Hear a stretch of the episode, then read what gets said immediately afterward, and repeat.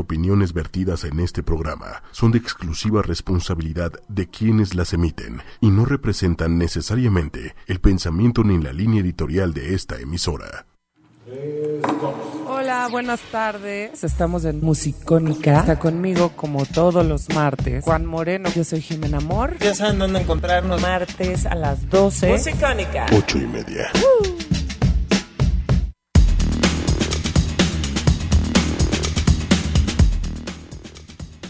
Es como que se junta todo la nostalgia del diciembre y, y aparte como que, no sé, supongo que tienes perspectiva de todo lo que viene en el año. Pero al parecer, justo este lunes es, es el más triste de mucho de- desde hace mucho tiempo, porque, claro, con todo el panorama que tenemos a nivel social, político, eh, ecológico, económico, pues por supuesto estamos todos muy tristes, ¿no? Sí, claro, y, y- y, pues como dices, con el contexto de- que, que ha habido en los últimos meses, pues creo que es un Blue Blue Monday, es un doble Blue Monday. Tristísimo. Pero ¿sabes qué? Para eso tenemos musiquita, para estar felices, para Me alegrarnos, aunque cae- sea por segundos, aunque sea artificialmente. No, no es cierto. Oye, no, pero fíjate que voy a hablar a título personal, desde el punto de vista individualista. Tú dilo, tú Este, dilo, hermano. Para mí ha sido hoy un gran día. Ah, sí. Sí, no sé por qué. Como que es- ha sido muy productivo y he estado en muy buen humor y todo. Por eso cuando me explicaron ahorita el término ustedes, Dijiste ah, dije, caray. ah, caray. No espero que no me lo cobre el Blue Tuesday. No, yo fíjate, pues yo siendo medio de capa caída. No, ¿Por qué será? Pues no sé, quizá a mí sí me pegó durísimo todo esto de Trump. Y pues es, es gacho, es De gacho. hecho, ayer soñé con Trump. Ay, qué pesadilla, hermano. ¿Cómo? Esta es la mítica rola de, de New Order. Ay, qué pesado, que ah, no, ¿verdad? Esta es, esta es Blue Monday, precisamente, la que estábamos hablando. How does it feel? Este, New Order, gran banda de post-punk. Digo, la estoy poniendo en mi celular, ¿eh? No, señores crean que así suena la señal. No crean que así es la transmisión de 8ymedia.com. si son tan Este, amables. La puse en mi celular. Sí, Blue Monday es un rolón, quizás de las más famosas de New Order. Esta banda que se que emerge después de la muerte del líder de Joy Division, Ian Curtis. Eh, pues es de las pocas bandas que ha reemergido después de la muerte de su líder eh, creativo. Bueno, es que en realidad se hizo otra banda. Sí, no, hizo- si hubiera si- seguido siendo Joy Division, mm, probablemente no hubieran tenido el mismo impacto. Claro, tuvieron la inteligencia de cambiarle el nombre y así renacer. Exacto. ¿Qué te parece si para abrir empa- eh, escuchamos ahora sí bien Blue Monday Sí. de eh, New Order? Y a lo mejor le damos un fade out por ahí sin que se enteren nuestros radioescuchas porque dura siete minutos y me... Bueno, me parece. Pero vamos a poner- No se van a dar cuenta, vas a No, ver, no, hermanito. no. Bueno, va. Y... How does it feel? Estás escuchando, estás escuchando ochoymedia.com. No fue, al final no fue la versión larga como creíamos. Pues es que tú, hermano, no confías en tu hermanita, hombre. Sí, que yo está sé. operando aquí. Con gran maestría, como no. Sí, me cae, ¿eh? La verdad es que sí. Lo que pasa es que yo era DJ en el Imperial eh, y ponía mucho esa canción y siempre me pasaba que duraba mucho, entonces tenía que encontrar algo con el mismo beat para poderla unir. Y este, y pues nada, me ¿Y acordaba que ¿Cuál era muy larga. ponías? ¿Cuál ponías para unir? Ya no me acuerdo, ¿tú crees? Fíjate, hermano. Bueno, ahorita te acuerdas. Mientras, vamos a hablar del festival Ceremonia. Ceremonia. ¿Cómo se ha hablado hoy de esto? Eh, principalmente porque eh, revelaron que va a estar como headliner Björk. Entonces Sí. toda la gente que estuvo llore y llore porque los boletos de 7 mil y que cómo crees que voy a vender el carro para ir a ver a mi ídola, bla, ya al parecer se calmaron. Porque no solo van a ver a Björk, sino también van a ver a MIA, van a ver a Underworld Beach House, James Blake, entre otros, ¿no? Nicolás ya, hermano, no, pues sí es un buen, un buen cartel, ¿eh? Está bueno, la verdad va a estar Rey Pila también y Sotomayor como bandas eh, mexicanas. Así Ajá. que bueno, parece que está muy bueno, la verdad, sí se volaron la barda con este cartel. Sí. Y bueno, más allá de que es una lata ir a Toluca, Ajá. eh, pues la verdad es que la gente que, que- que sufría por el precio o porque ya no hay boletos, pues ya ahí tiene una opción. Va a tener que agarrar camioncito, etcétera, pero va a poder ver a Björk y además otras bandas bien chidas. Sí, hablando de Islandia, o sea, de Björk, eh, como dato curioso, Islandia es un país que tiene mucho poderío a nivel femenino. Es decir, este, está, creo que es históricamente el primer país que tuvo una presidenta mujer y la fuerza femenina en ese país está bastante, bastante acomodada, digamos, ¿no? Y pues, hablando de otro proyecto de ahí, este no es femenino, pero es, es un proyecto bastante fuerte a nivel musical en Islandia, pues Sigur Ross, ¿no? Que vienen al Auditorio Nacional, abrieron segunda fecha. Había segunda che- checha. Chef. Saludos a Chech, hombre. Me cae que sí, Checha Martínez, Checha. Juan Adolfo. ¿Cómo no? Este, bueno, abrió una fecha para el 4 de abril, si no me equivoco, hermanito. Sí, ahí mismo en el Auditorio Nacional. ¿no? Lo que eh, nos tiene muy contentos. No pedías de eso tu limosna, de eso hermano. pedía mi limosna, justo. Te escucharon los dioses. Me escucharon los dioses de, de Ocesa. sí. O Este, como, te- yo- como yo te dije, le dieron quizá cuello a todos los, los que hacían el booking y que oían solamente a Luis Miguel y a Yuri. y ya contrataron gente más joven o más este hipster. Sí, pues es que mira, la verdad es que, eh, insisto, en este venue que se escucha muy bien, el, Auditorio Nacional, es el idóneo para ver proyectos tipo Bjork, tipo Radiohead, tipo Sigur Rós, tipo Portishead. Ahora, Radiohead ya hemos hablado que jamás va a poder eh, tocar en un auditorio, porque si no tendría que hacer 16 auditorios como Luis Miguel para poderlo hacer de esa manera, porque... A ver, vamos a, a pensar. Si el auditorio caben 10.000 personas o 12.000, ¿cuántas serán? 10.000, ¿no? Eh, Son 10.000 personas. Ahorita te investigo con todo gusto. Este, caben. exacto. 15 auditorios nacionales es lo que llena, lo que llena Radiohead. Exacto.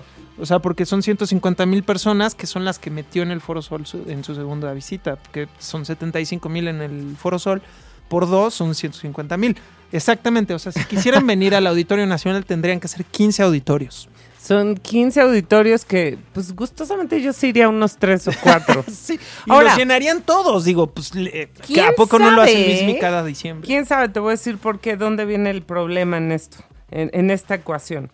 Cuando el lugar no es tan grande, lo que tienen es que elevar los precios. Ajá. ¿Qué es lo que pasó con Bjork? Por eso la banda se enojó. A ver, no es Pero tanto no- que cueste ajá. 7 mil pesos, porque muchos conciertos cuestan por ahí, sino que, claro que no tienes tantas oportunidades para comprar un boleto económico. Si lo hicieran en el Palacio de los Rebotes y hubiera boletos de 7 mil, al menos tienes muchas más oportunidades de tener un boleto de mil, de dos mil o de tres mil. Claro. Pero al ser un lugar tan chiquito, pues obviamente vuelan los de mil, ¿no? Entonces ahí tienes a toda la gente llorando porque no había más, eh, más baratos. Pero bueno, Pero ya, como dijimos, ya limpiémonos las lágrimas con la noticia del ceremonia, ¿no? sí, y aunque, hablando- espérate, aunque a mí, a mí, de entrada, la verdad, se me hace de muy mal gusto estar quejándose de cuánto cuesta un, un concierto. O lo tienes y lo pagas o no.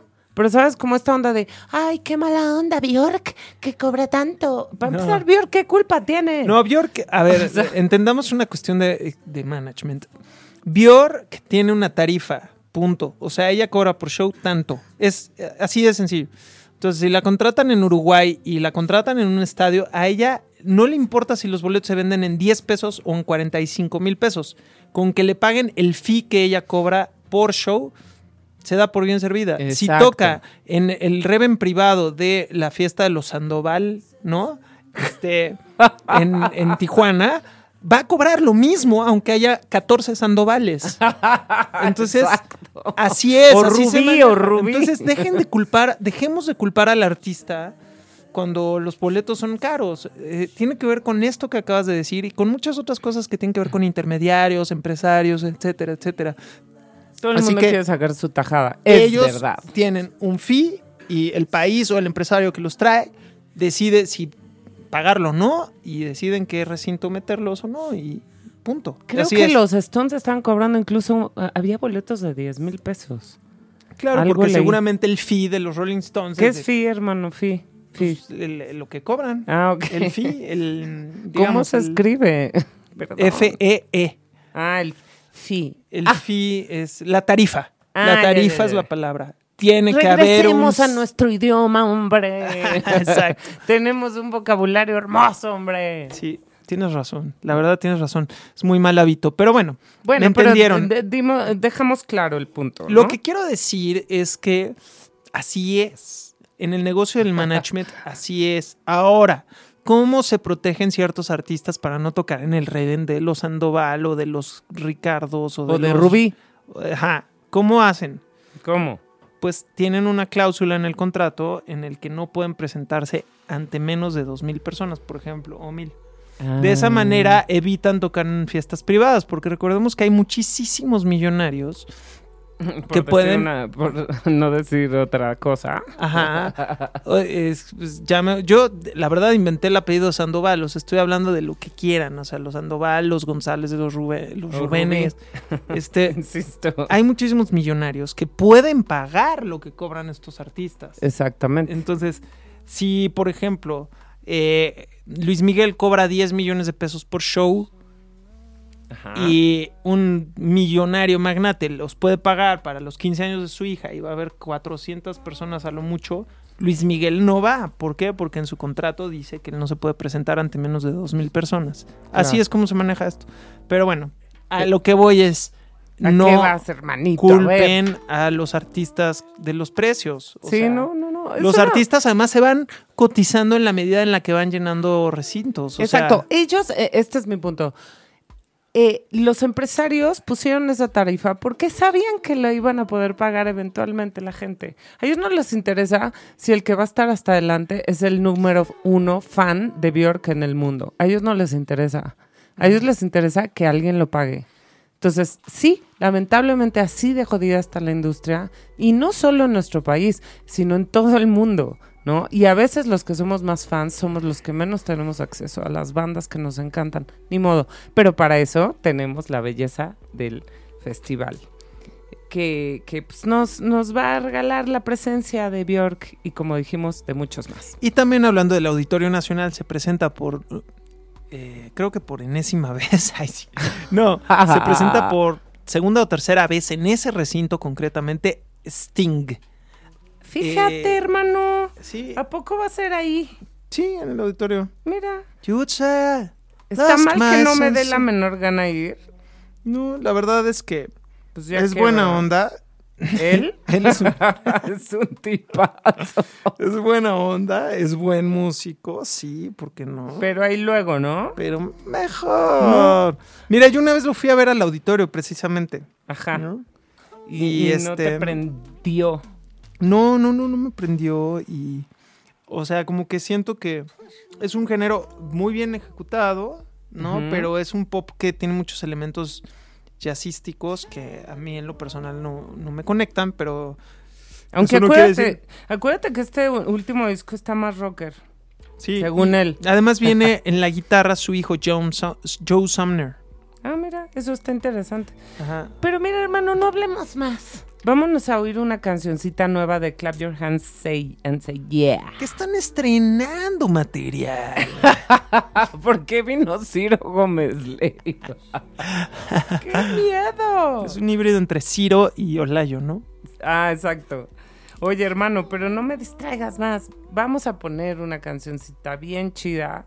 Clap Eh, your hands and say yeah. Claro, estas banditas, ¿no? De, de, Oye, de no. 2006, Oye, no. 2005. Son de Brooklyn. Ya ves que tú amas Brooklyn Sí, y todo claro. lo que emerja de ahí. Hasta No. le puse así a mi gato en paz descanse, Ah. porque pues, es un lugar bastante simbólico para mí. Un saludo a toda la banda de Brooklyn si nos están oyendo nuestros Así cuates se de llamaba allá. tu primera, o sea, tu banda le pusiste primero Brooklyn, ¿te acuerdas? Es verdad. Qué ternura, hermano.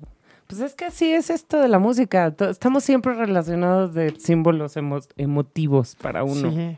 Oye, Oye, otros de Brooklyn que ya no hemos sabido nada de ellos son los Yeah Yeah Yeahs, ¿verdad? ¿Qué estarán pensando? que está- ahorita le hablo a Karen No a ver qué me cuenta. Sí. Hace un rato que no le hablo. Hermano, ya cállate, hermento, y vamos a oír esta canción que este se llama eh, Down. Abajo de apla- a- aplaude tus brazos y di que sí. Pero no dice, espérate, quiero decir algo. Es clap your hands, say yeah. No, and say yeah. Yo siempre lo he hecho mal. Qué oso. Ok, aplaude tus manos, di sí. Exacto. Down is where I want to be. Y ahí les va. Directamente desde Brooklyn.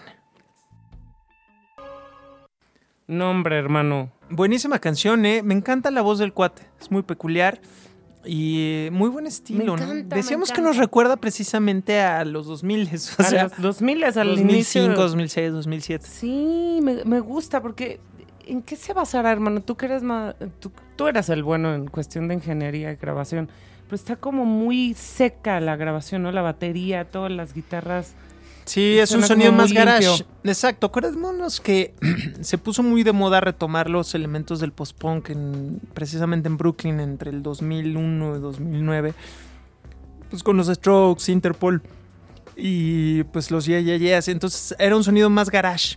Y para lograr este sonido pues necesitas eso que, explique, que, que explicas tú, ¿no? O sea, como menos reverbs, o sea, como en los instrumentos, ¿no? Usar más como el, el room del espacio, o sea, las, reverbera- las reverberaciones del, del espacio mismo donde grabas, etcétera, etcétera. Ah, y, ¿No? y como muy, muy clara cada cosa, ¿no? O sea, el bajo tiene su momento protagónico, eh, no, no está como todo, Sí, eh, no hay como una pared de sonidos encima de otra, ¿no? exactamente. Y aparte, eso que dices es muy peculiar también del sonido post-punk que retoman las bandas indie de Nueva York entre 2001, 2009, 2010. Que es esta característica de que los bajos son muy protagónicos. El bajo siempre ha sido un instrumento, digo, salvo excepciones como los Beatles y así, que son es, es un instrumento que le da soporte, ¿no? Que a veces incluso está escondido ahí, que incluso hay proyectos donde ni lo distingues, ¿no? Sí, que, que nada más te das cuenta que está, que estuvo cuando lo, lo desconectan. Como el refri. Exactamente. Qué Y, pues, feo. Hermano, perdón, porque tú eres bajista. Sí, pero yo tengo mu- mucha influencia del post-punk y, y el new wave y justamente es un género en donde le da mucho protagonista al- eh, protagonismo al bajo, ¿no? O sea, lo, lo afinan, que diga, lo ecualizan más agudo y hacen figuras más melódicas. ¿no? Exacto. Por eso. Como en el caso de Joy Division, The Cure, eh, Siouxsie and the Banshees. Mis y amores, por supuesto punto. después, ya en Interpol, Strokes, eh, Clap Your Hands and Say Yeah, Yeah, Yeah, Yeahs, etcétera, etcétera. Ya saben. Pero hermano, c- platiquemos. ¿Qué más? ¿Quién más viene a México? Esto ya es un desmais. Porque miren, estamos en crisis, el gasolinazo, puras malas noticias. El tortillazo, ¿no? También. Tortillazo, gasolinazo, Trompazo. trompadas. Oye, no manches, ayer soñé con Trump, ¿tú crees? Hermano, no, no quiero saber. Sí. ¿Qué soñaste? No me acuerdo, pero era pesadilla. Pues y claro. también soñé con la corte. Estoy viendo una nueva serie de, que se llama The Crown. Ah, The Crown.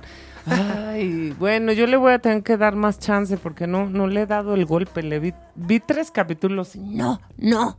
Es que es muy, está muy bien hecha. Sí, tiene un ritmo un poco menos, o sea, menos catchy, ¿no? Digamos, Ay, o sea, es hermano, menos pero no es por eso, hombre. es un ritmo, no, digamos, es un ritmo un poco más lento. O es sea, que a mí la monarquía no me atrapa. me- en sí es un tema que me aburre un poco, ya. ¿sabes?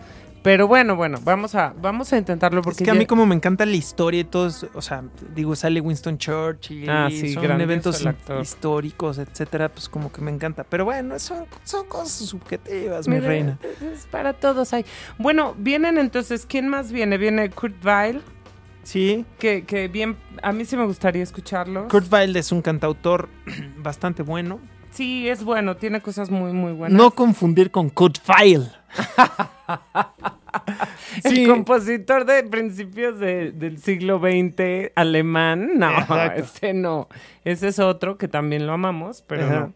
Más bien lo Son amamos más. homónimos, nada más que se escribe diferente, ¿no? Exacto. Luego, White Lies. White Lies. Los vimos, ¿no? Abriéndole a quién. Híjole, no Híjole, sí. Casi, les puedo jurar, ahorita lo investigamos.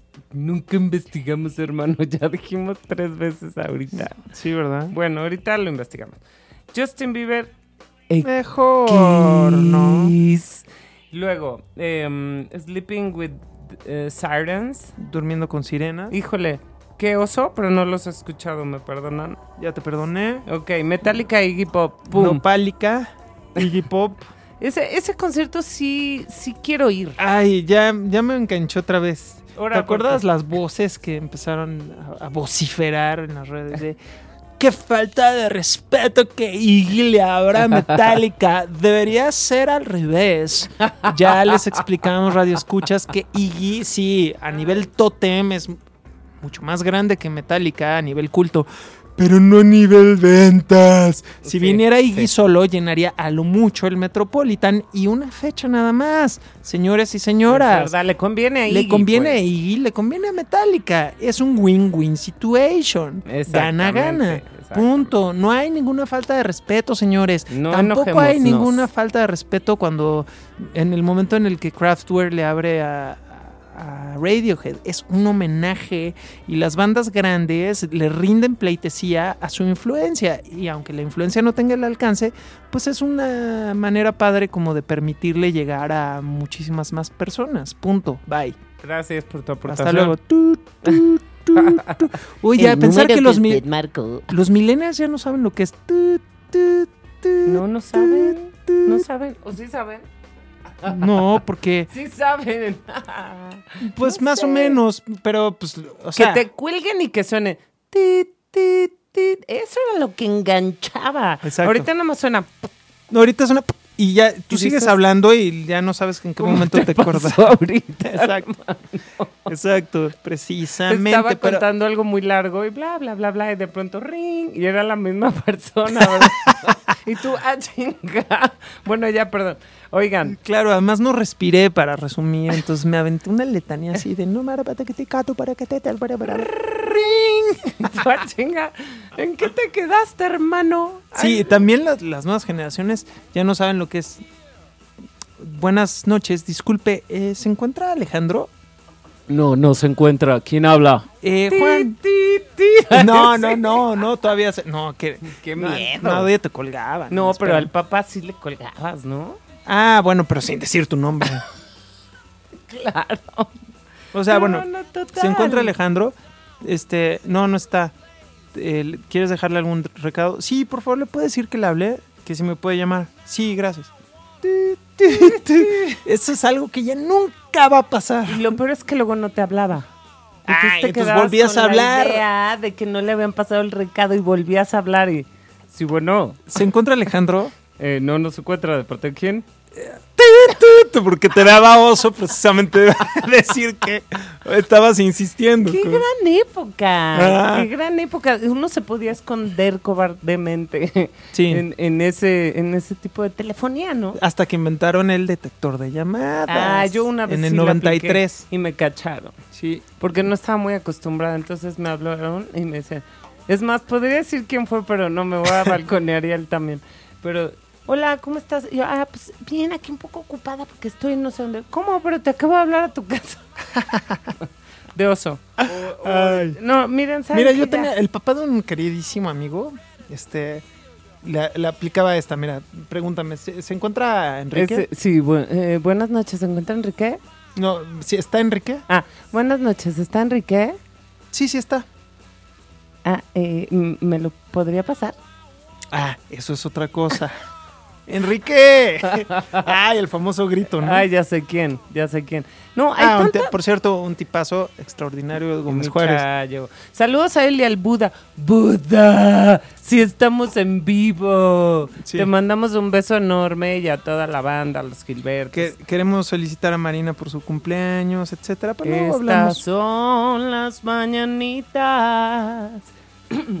Ay, güey.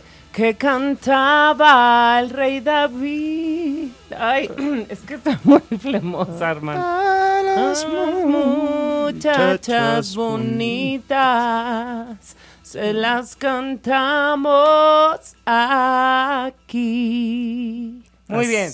Hermano, estamos muy dispersos. ¿Nos disculpan? Sí.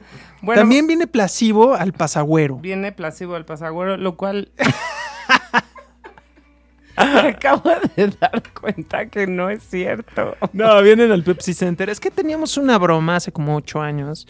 Que es que Placebo cada vez que venía, venía un venue más chico. Entonces era como que la primera vez, ya sabes, eh, Palacio de los Deportes, dos fechas. Segunda vez, Palacio, una fecha. Luego Metropolitan. Luego vinieron al, al, Al, ¿Sabes dónde? al Tequila Cuervo. Salor, sal- Salón 21. Entonces decíamos que sigue, van a terminar el Pasagüero.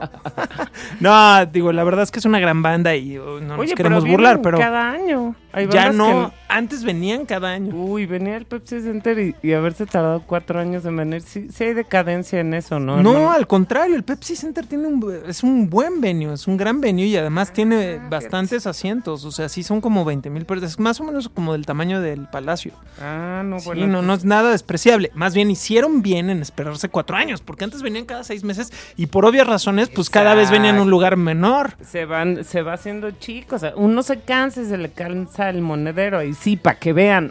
Sí, no creo que tuvieran una buena estrategia de management, pero, pero luego eso lo hablamos. Luego le hablamos, ¿qué te parece si vamos a oír otra canción? Vamos a oír a DX X. Híjole. Una banda que no sabemos dónde ponerla, si en la bolsita de lo indie, de lo comercial o de lo que está en medio. El Nies. Sí. Ay, caray. Ah, caray. Mira, como ya no quiero criticar, mejor ni digo nada. I Dare You de DXX. Hola, buenas noches. ¿Sabes Este- qué, hermano? ¿Qué pasó? Ya no quiero poner rolas que no me gustan, de bandas que no me gustan. Me vale si las, las estrenaron ayer. Sí, me cae. O ¿Sabes sea, qué? es Hay que nuestro como- programa, hermano. Sí, no hay intereses comerciales, nadie nos está presionando a poner nada que no queramos. Sí. Y les vamos a decir algo, sí hay pluralidad, pero no. Eh, es dictadura también a la vez. Sí, pero además son cuatro minutos que pudimos haber puesto a Janis Joplin o a, Hendrix. Hendrix o a Zeppelin. Es bien Exacto, antiguo. ya. Este, oye, pero la verdad es que sí, los dos primeros discos de DXX me parecen extraordinarios, pero este justo nos acaba de llegar un mensaje que de alguien que comenta que, bueno, es alguien muy querido, pero comenta que parece música de tienda de ropa y sí es cierto, me retrotrajo a Beshka o a Sara cuando estás comprando y suena musiquita buena onda. Exacto, exacto, tal cual, tal cual. Exacto, es como linda, pero que está ahí de fondo, que no molesta, Sí. no perturba, pero a la vez no es desagradable, ¿sabes? Pero, O sea, en híjole, conclusión, si quieren oírla, pues vayan a Bershka, pero aquí ya no vamos a poner esas canciones. exacto. Y nos estamos viendo súper buena onda, porque Bershka es cool. O sea, no estamos diciendo vayan a Sanborns a oírlos, ¿no? Exacto.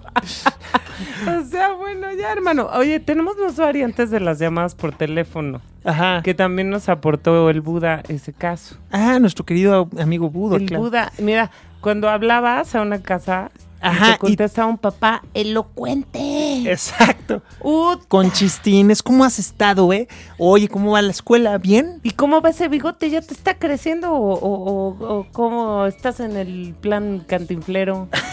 bueno, esa pregunta en concreto, quiero explicar que me la está haciendo a mí porque me estoy dejando el bigote. Obvio, a los 13 años no te lo preguntaba un papá. no, pero, Pero- es que ahorita dije de qué hablo y te volteé a ver el bigote. Pero te hacían salió. plática, él, así como de, oye, y la escuela. Oye, me contó que, que se van a ir a un campamento, ¿no? Este. Y tú, tú sí, sí, ya hablabas 20 minutos con el papá. Obviamente de. Ya sabes, ¿no? Súper formal. Sí, señor, sí.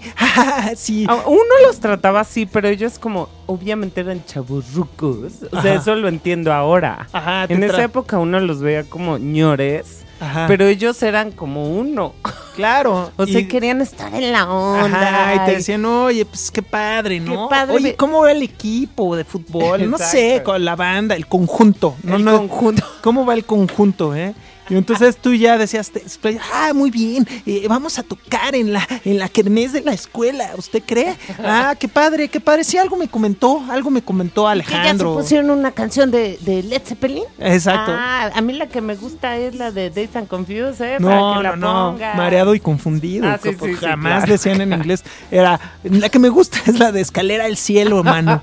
Y Ahí ya, me la deben, ¿eh? ahí me la den. Y ya que te hacían toda la conversación, les decías, oiga, por cierto, ¿estará por ahí su hijo? Y te decían, fíjate que no. ¡Puta! No, no, no, no, no. O sea, sí. Uno decía, ¿cómo? Invertí todo este tiempo para esto. Con todo respeto a los papás de nuestros Sí, amigos. sí, Pero pero, uno no oye, hablaba con no ese hablaba objetivo. para eso uno, la verdad. ¿Y qué otra variable? Eh, ah, la de. Ah, este, dile que no estoy. ah, era dile que no era un clásico. Pero sí funcionaba, ¿no? O sea, ya lo hacíamos tan bien. Sí. Eso lo teníamos dominado. Porque es nada más dedito Ajá. de no. Ajá, y carita apretada. Y la, la persona que contestaba ya sabía qué discurso Pero la, la aventar. persona que contestaba siempre tambaleaba. Siempre decía, ah, ah, no, no está. O sea, hacía una voz muy que- extraña. Que fuera frecuente, entonces ya era así. Oye, ¿qué crees que no está? Se fue ahorita a la clase de gimnasia, pero viene como a las siete y media, aunque la mandé a hacer unas compras antes. Entonces háblale tipo nueve y media. O ya mejor mañana. ya sabes, hermano. Eran buenas épocas, era diferente. Oye, pero ¿te acuerdas que yo para molestarte te decía, les decía, sí, sí está? A ver, a ver, no, no, no, no. Me ¿Qué? decías, dile que no está. Y yo le decía, sí, ahorita te la paso. y te ponías unas en... ¡Qué poca, Cabrón. hermano! No, tú me hacías cosas peores. ¿No te acuerdas cuando estaba yo medio ligando? Bueno, o ligando, depende del caso. Ajá. y me desconectabas el teléfono. y Ah, yo así, claro. ah, bueno, entonces nos vemos mañana. Ah, porque... Ahí sí no había ti, ti. Ahí sí era. Ajá, estaba esa vertiente. que Era Si horrible. te desconectaban el teléfono, Se te acaba la conversación ahí mismo. Y luego y tenías no había que volver a pasar por. Señor, disculpe, es que se cortó estar ahí su, su, su hijo. Ay, no, era horrible. Ah, ¿y que qué me dices de esta vertiente? Cuando llevabas media hora hablando con o tu mejor amigo o con la chica en cuestión, Ajá. bueno, en tu caso el chico en cuestión, Ajá. y de pronto empezabas a oír ru- ru- gritos a lo lejos, como con reverb, así de ¡Ya cuelga! Y entonces tú, y tú te ponías bien nervioso y le decías, bueno, creo que ya tenemos que colgar. Y te decían, no, no, no, para nada. Y oías el, ya, el famoso ya cuelga. se Es que escuchaba. eh, para, en mi caso, siempre la persona que sea ya cuelga era mi mamá. Ah, claro. Porque yo era la mujer, o no sé por qué. No, porque en ese tiempo costaba. O sea, en ese tiempo Teléfonos de México, o no sé cómo se llamaba, cobraba a las dos casas. O sea, no era el que llamaba, pagaba. O sea, pagaban Ah. los dos. Entonces, este. Claro, porque ahí no era de que te cobraban la llamada, sino los minutos. Cobraban los minutos y le cobraban a las dos partes. Ah, Entonces, ahí sí los papás se ponían bien locos con la cuestión del tiempo. Ya en los noventas cambió, en los noventas ya te cobraban un fee, fi- ahora sí que un fee fijo. FEE. Ajá, un fee fijo en donde Un decían, fijo. creo que era cinco pesos el, lo- todo lo que quisieras hablar, ¿no? Y, Menos, ¿no? y, y luego ya nada más pagaba el que llamaba y ya era tiempo ilimitado, entonces ya se, se dejaron de poner nerviosos los papás, porque además ya tenías llamada en, espera, entonces si el papá esperaba otra llamada, sonaba tut, tut, tut, Ah, sí, entonces sí, decías, bueno, te hablo al rato, entonces ya el papá feliz. A mí me tocó más esa época, A ti te afortunadamente. tocó más porque eres más jovencito. Más jovencito. Pero, hermano, pues qué padre recordar, ¿no? Que el Sigan- teléfono es caro, que me dejen en paz. Solo él y yo. Para. Solo, solo, solo él y yo. Oye, hermano, creo Oye, que ya nos esa- van a dejar de seguir. O Pero sea, en esa rola, en esa rola, lo interesante es que hablaba de esto que estamos diciendo, que el teléfono era caro. Sí, y uno en el engaño. Y mi padre me dice que el teléfono es caro, que me dejen en paz. bueno, Bueno, no, nos, no, no se vayan, porfa, no le cambien. Ay, vamos a poner otra canción, hermano, porque ya, ya, ya, estuvo. ya, ya. Vamos a poner eh, un tema de... No, esa está muy depre. Vamos a poner un tema de Slow Dive, Ajá, que fíjate, es una banda bien, bien chida, fíjate. que lleva muchísimo tiempo, o llevaba muchísimo tiempo de no editar ningún tipo de disco, ni canción, ni material, digamos. Y ahorita acaban de sacar esta nueva canción buenísima también. Es que qué buenas rolas estamos poniendo hoy, hombre. Así que se las vamos a convidar. En lo que pensamos que, que más variantes había de teléfono ochentero. No, Ajá. no se crean ya. Les decimos más info. Y ahorita nos vemos, ¿no? Star Roving de Slow Dive. Oye, pues qué buena banda. Sonido shoegaze Claren, clarísimo. Ya hemos hablado de aquí los, eh, lo que es el shoegaze, este, este wall of sound, o sea, pared de sonido hecho con varias capas de guitarras, eh, bastante atmosféricas, con mucha reverberancia. Eh, pues obviamente The Jesus and Mary Chain, este Black Rebel Motorcycle Club, Spiritualized. Hay, hay muchísimas bandas que tienen eh, este sello. Y también hemos hablado del término shoegaze, que significa ver a los zapatos. Y es porque precisamente estas bandas solían tocar con la mirada para abajo. O y el no- pelo en la cara, ¿no? Es como el antecedente a los emo. Exacto, el pelo. su Y matita. además se pintaban el pelo de negro. Entonces Sí, era como el pelo, en la- el pelo en la cara, chamarras de piel negras, por lo general se vestían de negro y miraban a los pies mientras tocaban. Por eso se llama shoegaze, o sea, mirando a los zapatos. Y esta es una banda eh, muy importante eh, que representa este género. El nombre lo sacaron de, fíjate, de una canción de Siouxsie and the Banshees que fácilmente es mi, banda favorita. Precisamente. Y se desprende el disco A Kiss in the Dream House, discazo de 1982 de Siouxsie and the Banshees.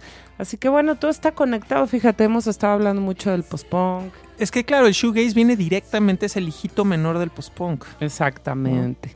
Y bueno, si no conocen a Siouxsie and the Banshees, les prometo que vamos a hacer un programa especial porque es mi banda favorita. Y Además, fíjate, hermano, a todo el mundo que le he enseñado esa banda se han enamorado. Y no solo eso, les ha influenciado en su música.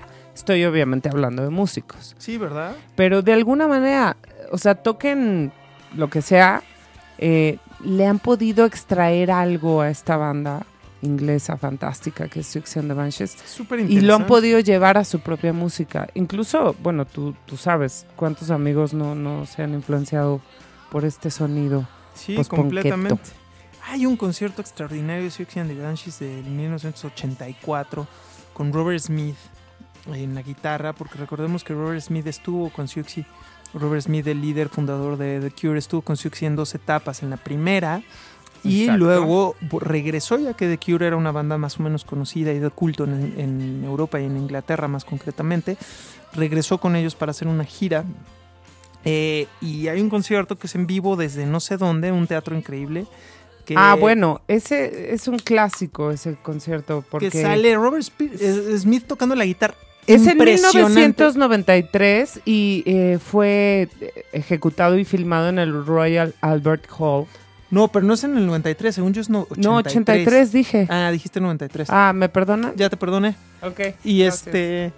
En ese concierto se puede ver a un Robert Smith muy joven, pero de muy bajo el per- perfil, Sí. tocando la guitarra. Incluso el bajista este, de Siouxsie and the Banshees le pidió. O sea, el, el bajista de Siouxsie and the Banshees no creía en The Cure. Entonces le dijo que ya no perdiera el tiempo y que se viniera con ellos, que los que la iban a armar eran ellos, ¿no? Entonces, pues. de ¿Cómo sabes manera- esa historia? Nunca me la habías contado. Sí, y luego entre ellos dos hicieron un, pro- un proyecto alterno que se llama The Glove, o sea, el guante.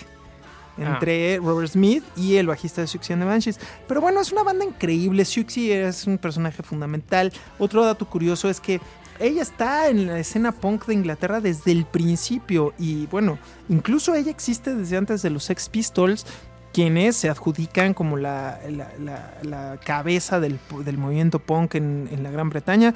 Pero si ustedes buscan, pueden encontrar eh, los videos de la primera etapa de Siouxsie and the Banshees con nada menos que Sid Vicious, el bajista de, eh, icónico de Sex Pistols, tocando la batería con Siouxsie. Es decir, Sid Vicious fue primero baterista de Siouxsie and the Sí. Banshees y después ya fue bajista de Sex Pistols. Es más, creo que sé en qué canción eh, toca. Es Hong Kong Garden. Hong Kong Garden. Estoy que segura. Es esa primera etapa. Y me parece que lo vi en un video. Oye, ¿y por qué no, por qué no nos despedimos poniendo a Siouxsie? Punto y se acabó. Nunca la he puesto.